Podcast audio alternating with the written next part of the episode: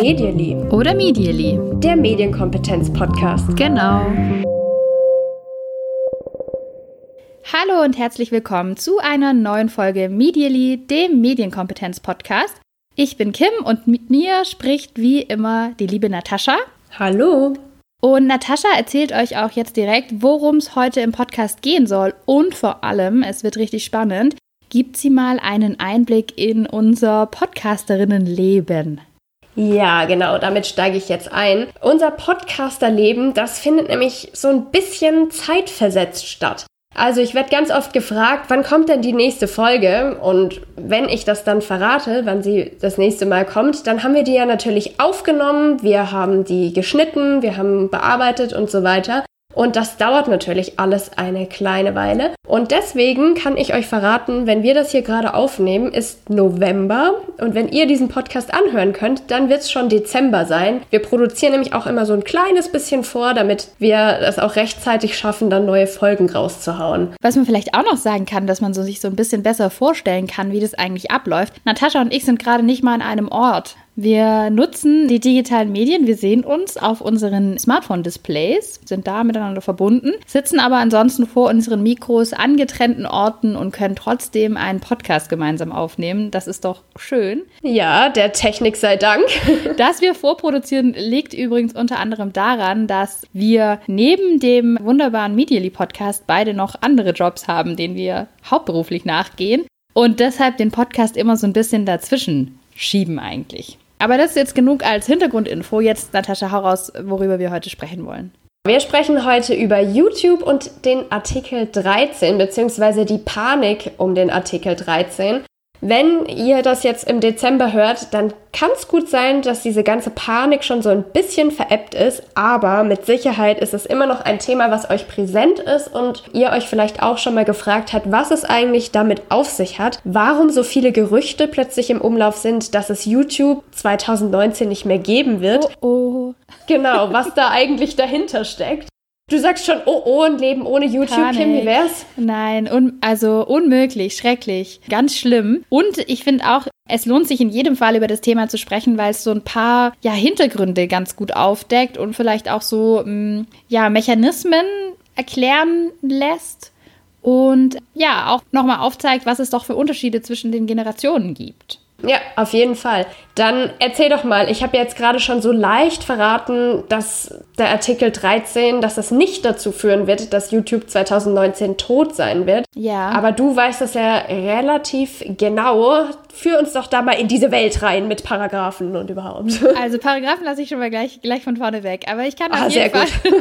ich kann auf jeden Fall erzählen. Ich war in der letzten Woche unterwegs und war in ganz vielen Schulen und wurde tatsächlich in jeder Schule von einem oder mehreren Schülern angesprochen auf diesen Artikel 13, was da jetzt passiert. Und das waren teilweise sehr, sehr große Schülergruppen. Und es gibt wenige ja, Themen, mit denen man wirklich dafür sorgt, dass Mucksmäuschen still im Raum ist. Und sobald ich aber gesagt habe, okay, wenn ihr wollt, dann sprechen wir nachher noch über Artikel 13, aber dann muss jetzt Ruhe sein. Und ja, da hat man wirklich, also hätte man jeden Flügelschlagen einer kleinen Fliege gehört. So leise war es im Raum.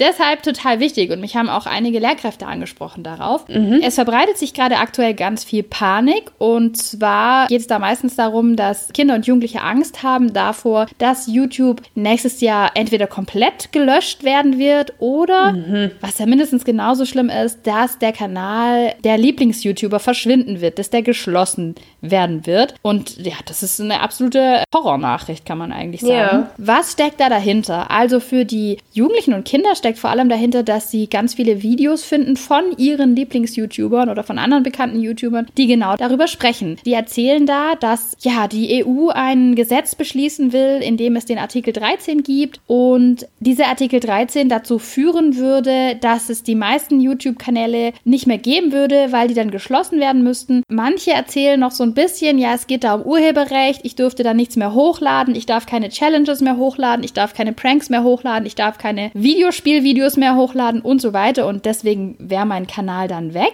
Einige YouTuber sagen auch, wie sie darauf kommen. Und zwar beziehen sie sich da auf einen Brief, den die YouTube-Chefin, die heißt Susan Wojcicki, jeden Monat an die YouTube Content Creator heißen die, also die YouTuber, die Inhalte schaffen. Die die Videos schreibt, machen. Genau, danke. Genau, sie schreibt eben jeden Monat so einen Brief an diese Community und da steht in dem Brief zum November hin drin, dass sie sich unbedingt einsetzen müssen gegen Artikel 13, weil sonst das Internet sich äh, so verändern würde und vor allem YouTube so verändern würde, dass sie eventuell deren Kanäle schließen müsste, dass man Videos nicht mehr frei hochladen könnte und so weiter. Darauf beziehen sich die YouTuber, verbreiten diese Videos und du kannst dir vorstellen, was passiert, wenn dir als jugendlicher Fan oder jünger, also wenn du 10, 11 bist, dann ist es natürlich mindestens genauso schlimm, mhm. gesagt wird, dein YouTube-Star ist bald nicht mehr da. Panik. Absolute Panik. Viele YouTuber geben dann auch noch so Tipps, was man jetzt machen kann, dass man zum Beispiel mit bestimmten Hashtags vorgehen soll und die teilen soll. Save the Internet, save your Internet.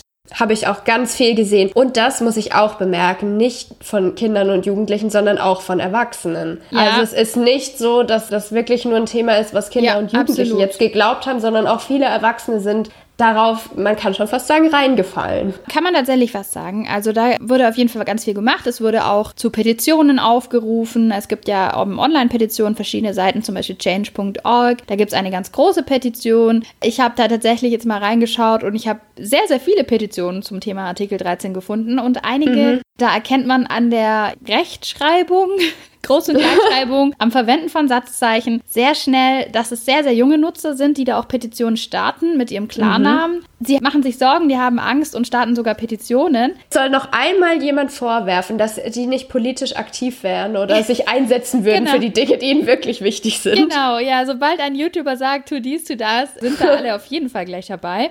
So, jetzt ist aber natürlich die Frage, diese ganze Panik, was steckt da eigentlich dahinter? Ich versuche mal das ganz kurz aufzuklären. Also es gibt diesen Gesetzesvorschlag, das ist auch aktuell nur ein Vorschlag. Da ist noch nichts endgültig beschlossen, sondern es geht mhm. hier um einen Vorschlag, über den wir diskutieren, in dem es einen Artikel 13 geht. Und in dem ganzen Gesetzesvorschlag geht es ums Thema Urheberrecht, was ein wichtiges Thema online ist. Da brauchen wir, glaube ich, gar nicht lange drüber sprechen hier. Und der Artikel 13, mm, der sieht praktisch vor, dass die Verantwortlichkeit bei urheberrechtlich geschützten Inhalten jetzt nicht mehr bei den Nutzern, die diese verstoßmäßig veröffentlichen liegt, sondern bei den Plattformen selber. Klingt jetzt schon wieder kompliziert, ich mache es ein bisschen einfacher. Das heißt, bisher ist es so, dass wenn ich als Nutzer ein urheberrechtlich geschütztes Video hochlade oder Elemente urheberrechtlich geschützt sind, dann bin ich praktisch verantwortlich dafür. Ich darf das nicht. Mhm. Das steht auch ganz klar in den YouTube Community Richtlinien. Also du als Kim darfst jetzt kein Video machen, wo im Hintergrund ein Lied läuft, was du nicht selbst gemacht hast. Richtig, genau. Es gibt natürlich da Musik, die man verwenden kann, also Creative Commons Musik zum Beispiel, aber aber urheberrechtlich geschützte Musik zum Beispiel nicht. Ich darf auch nicht einfach ein Video von einem anderen YouTuber komplett wieder hochladen. Auch das. Mhm. Steht aber in den Richtlinien von YouTube ganz klar drin. Die kann ich übrigens empfehlen, finde ich mit super schönen Bildern erklärt. und bisher war das dann eben in meiner Verantwortung und ich habe dann da praktisch Ärger bekommen, wenn ich das gemacht habe. Und dieser Artikel 13 sieht vor, dass jetzt eben diese Verantwortung bei den Plattformen liegt. Das heißt, YouTube müsste in dem Fall dann Sorge dafür tragen, dass solche Inhalte nicht mehr hochgeladen werden könnten. Mhm. Und wie könnten sie das machen? Es gibt vor allem ganz groß diskutiert eben die Möglichkeit von sogenannten Upload-Filtern. Da würden dann Videos beim Hochladen praktisch von diesem Upload-Filtern verglichen mit unzähligen in einer Datenbank gespeicherten urheberrechtlich geschützten Materialien. Und sobald da eben erkannt wird, aha, hier ist was gleich, also hier ist urheberrechtlich mhm. geschütztes Material drin, würde das dann geblockt werden. Das ist das Thema Upload-Filter. Was fällt dir auf? Könnte es da Probleme geben? Also, ich frage mich bei diesem Upload-Filter, ist das was rein technisches oder braucht man da auch noch einen Mensch, um das zu kontrollieren? Oder kann das rein technisch ablaufen? Also, ich denke, es würde dann rein technisch ablaufen, weil, also ich, ich wüsste nicht, wie es mit Menschen funktionieren sollte, wenn man sich überlegt, wie viel Material in der Stunde, in der Minute auf YouTube ja. hochgeladen wird.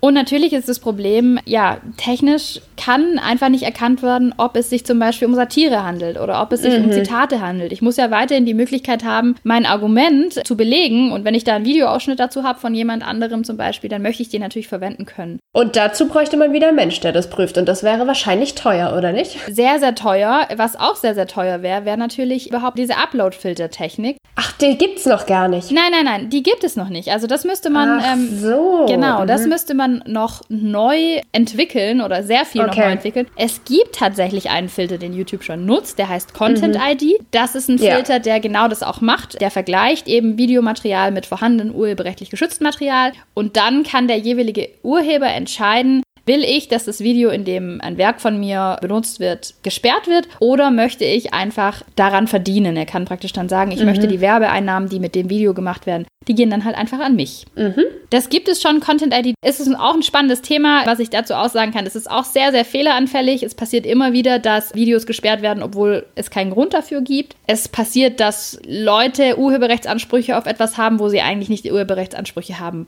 sollten.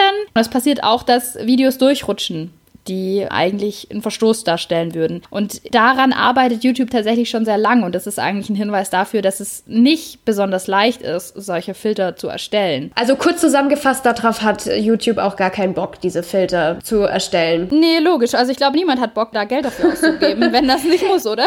Ich glaube, da kommen wir auch schon zum Kern der Sache. Das liebe Geld. Das liebe Geld, du sagst es, genau.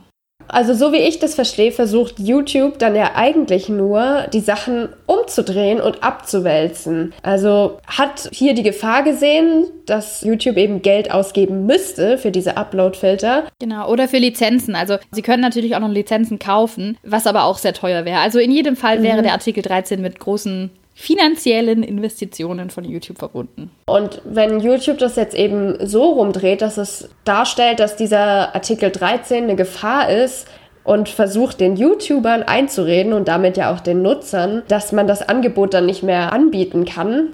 So eine verdrehte Logik, aber natürlich macht es total Angst erstmal. Ja, also im Prinzip eigentlich Lobbyarbeit.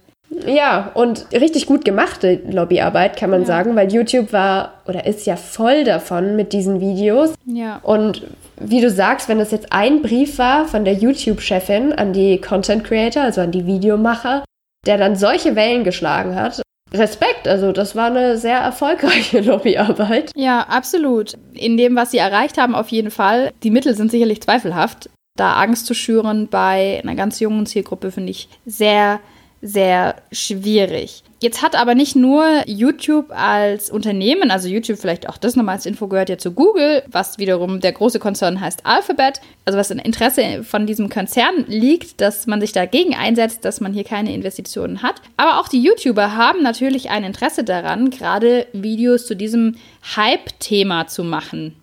Klar, weil wenn sie dieses Hype-Thema aufgreifen, haben sie ja eine höhere Chance gesehen zu werden, weil das gerade so ein Aufregerthema ist, dass man da draufklickt. Ganz genau. Also sie erhalten dadurch eine sehr hohe Reichweite. Vor allem auch ganz viel Interaktion, was ja ganz wichtig ist auf so einer Plattform wie YouTube. Durch Kommentare, durch Likes, durch Shares. Ja, erreiche ich eine größere Zielgruppe und werde von anderen dann auch gesehen. Und das ist jetzt wiederum wichtig, wenn man mit YouTube Geld verdienen will. Ja, dazu muss man natürlich erstmal wissen, wie man überhaupt mit YouTube Geld verdient. Erklär uns das doch mal.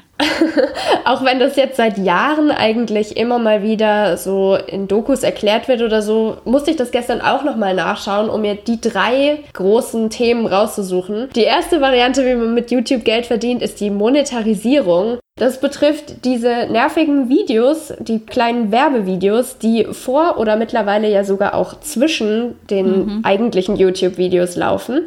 Und das funktioniert so. Nicht vor jedem Video ist Werbung, sondern nur vor bestimmten Videos. Und es liegt daran, wie berühmt oder wie eine große Reichweite ein YouTuber schon hat. Also man braucht da eine bestimmte Anzahl an Abonnenten und dann kann man auch Werbung vor seinen Videos bekommen. Da meldet man sich bei einem Programm an und dann hat man eben als YouTuber die Möglichkeit, Werbung vor oder zwischen seinen Videos laufen zu lassen und verdient dann damit, bekommt dann einen Teil von diesen Einnahmen eben ausgezahlt. Und je mehr Klicks man praktisch hat auf diese Werbung, also je mehr Leute sich das anschauen, die Werbung, desto mehr Geld verdient man.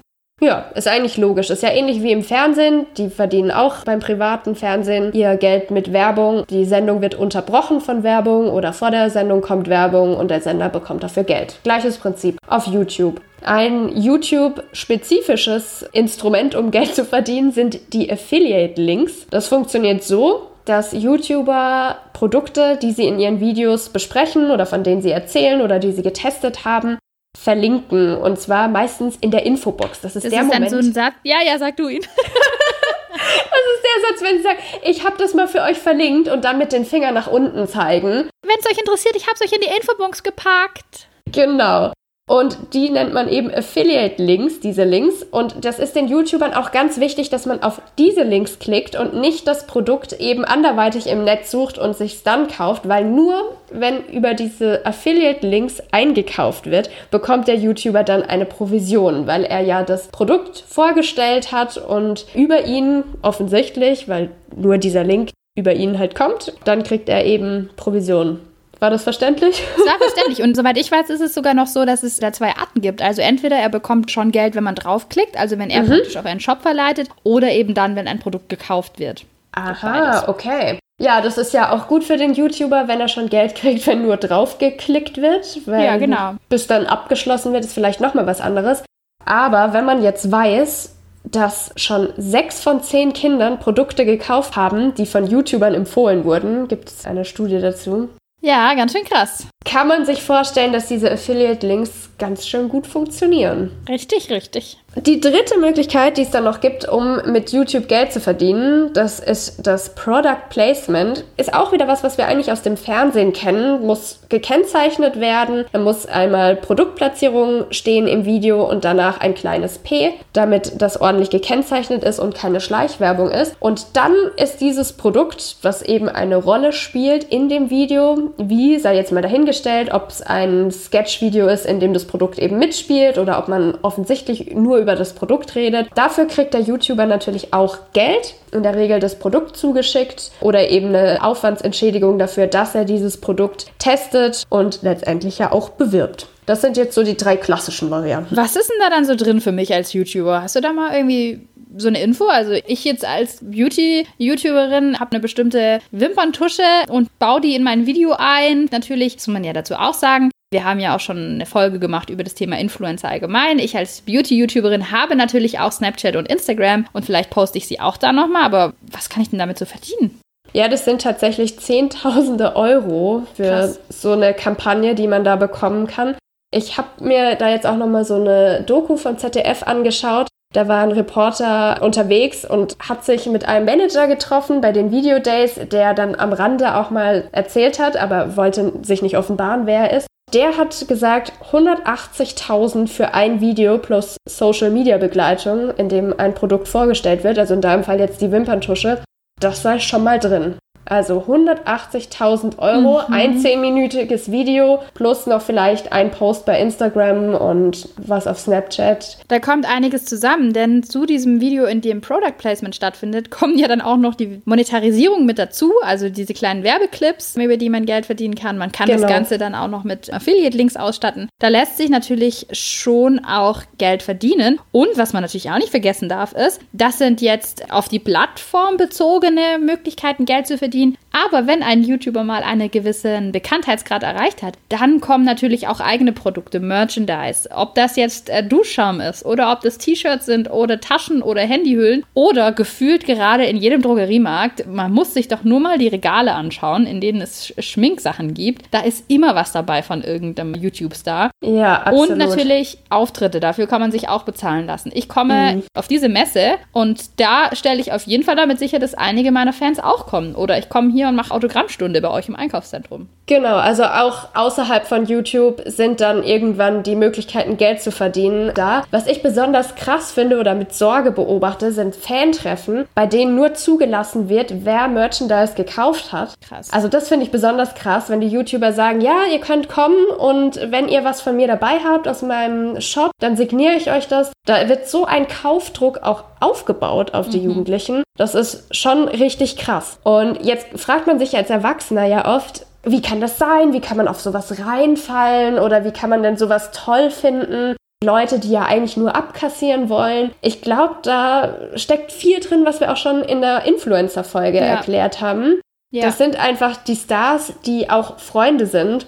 Na, und das darf man absolut nicht vergessen. Dazu passt auch wieder, dass 40 Prozent der deutschen YouTuber für authentisch und nahbar halten und die deutlich bessere Werte als TV-Stars erzielen. Ja, klar. Also die auf Social Media, die mir täglich von ihrem Leben erzählen, die mich überall mit hinnehmen. Das ist ein ganz anderes Vertrauensverhältnis. Da wird Werbung plötzlich ganz anders gesehen. Also zwischen Jugendlichen und Erwachsenen, was da als Werbung eingestuft wird, da liegen jetzt Welten.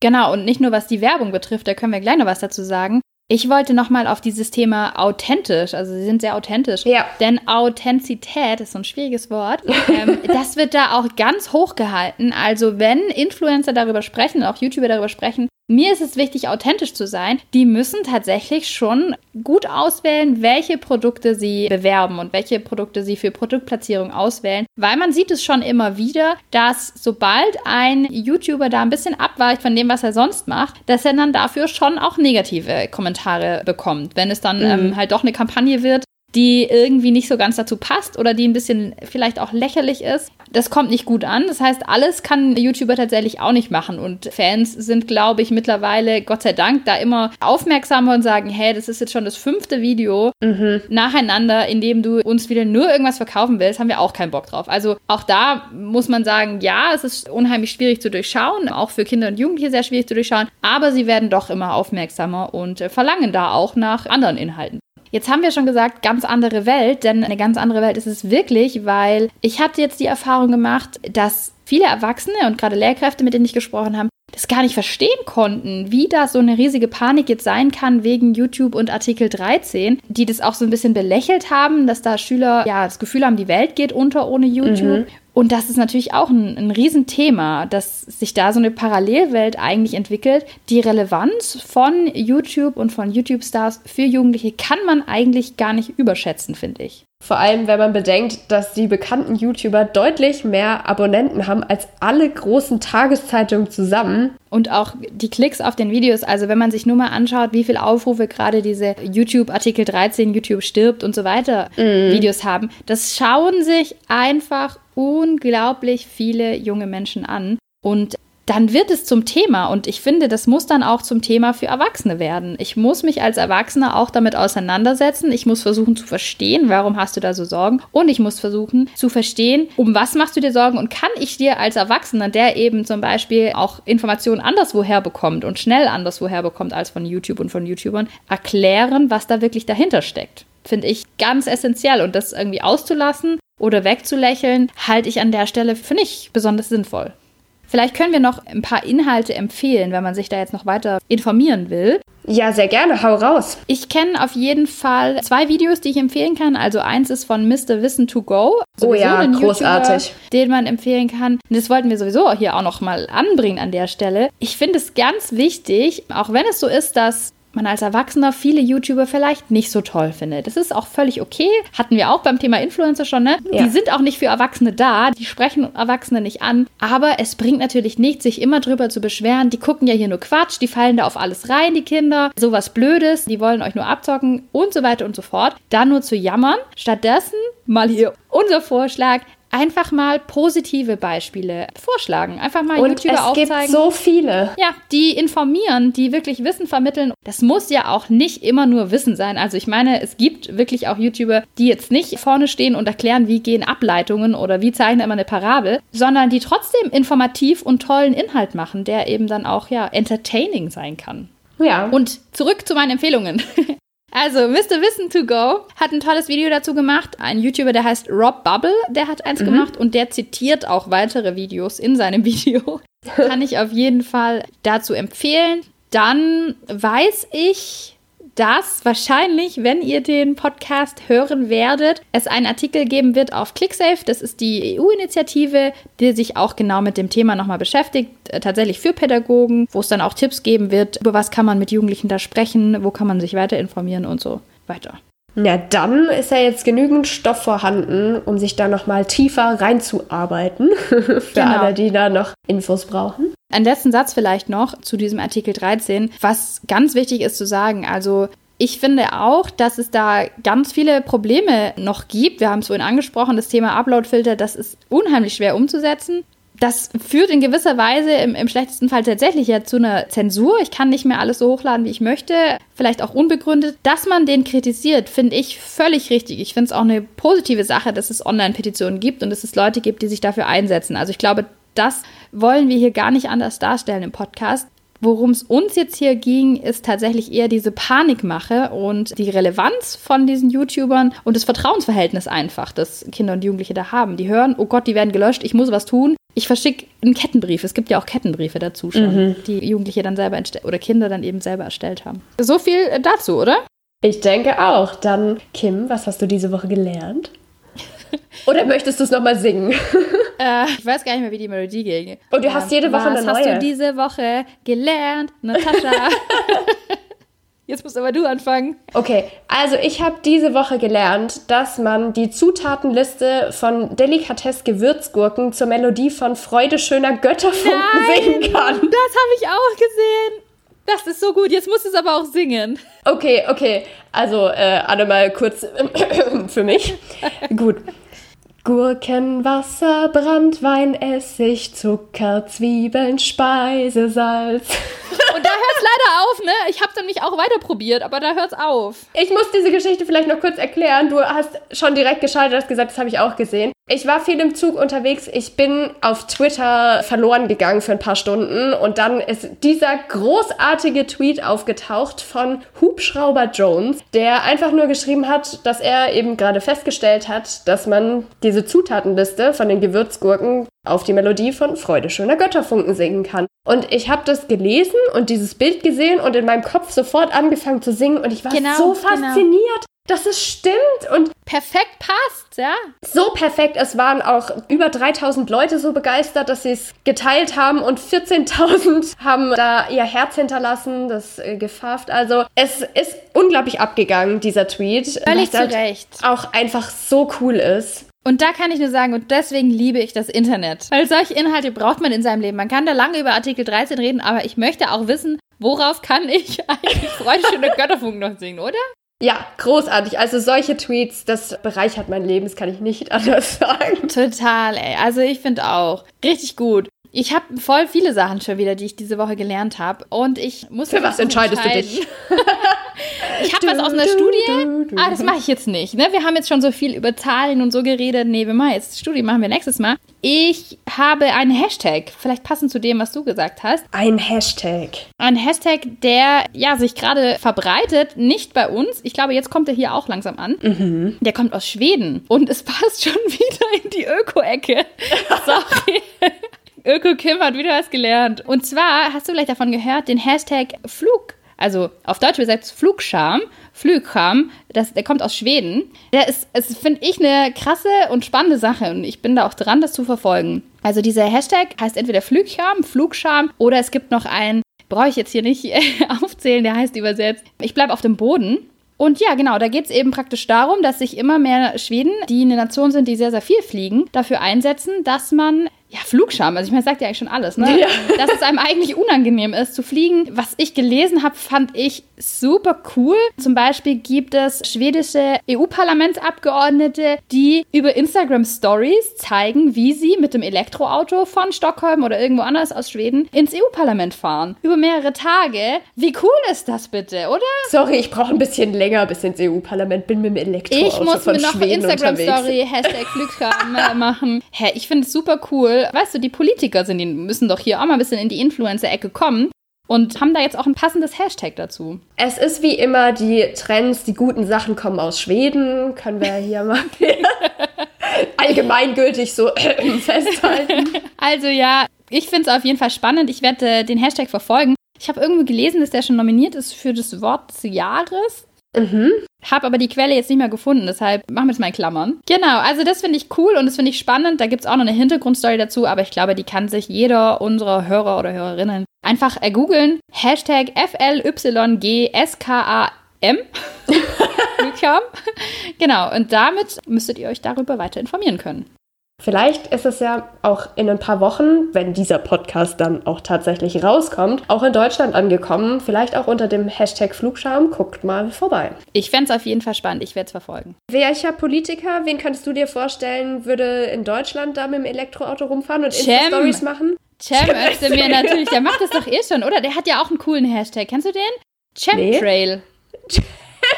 also Ja, ich folge Cem Özdemir auf Instagram tatsächlich deswegen, weil ich mich finde, dass der super gute Social Media Arbeit macht. Großartig, also jetzt noch Chemtrail, eine Social wegen Chem Media Chemtrail, also Empfehlung zum Abschluss. Sehr gut. Was vielleicht auch noch wichtig ist, wir werden auf jeden Fall noch eine Folge machen, in der wir ausführlicher über YouTube reden. Das sollten wir auf jeden Fall noch machen, weil wir sind heute auch noch gar nicht so richtig auf die Faszination von YouTube eingegangen. Und das ist ja was, was man auf jeden Fall auch nochmal beleuchten sollte, weil viele Erwachsene sich gar nicht da rein denken können, warum das so cool ist, warum das so spannend ist und auch oft was gar nicht wissen, was es alles gibt. Genau, was sind, was sind Pranks. Da gucken wir rein. Genau, diese ganzen Vokabeln werden wir mal übersetzen und das machen wir auf jeden Fall noch. Aber für heute ist jetzt erstmal Schluss. Vielleicht müssen wir uns auch noch ein cooles Hashtag ausdenken. Ich finde, jetzt wo ich drüber nachdenke, also Chemtrail, sorry, für mich Top 10 Hashtags auf jeden Fall mit dabei. So, mit guter Laune verabschiede ich mich. Bis zum nächsten Mal. Bis dann. Tschüss. Tschüss.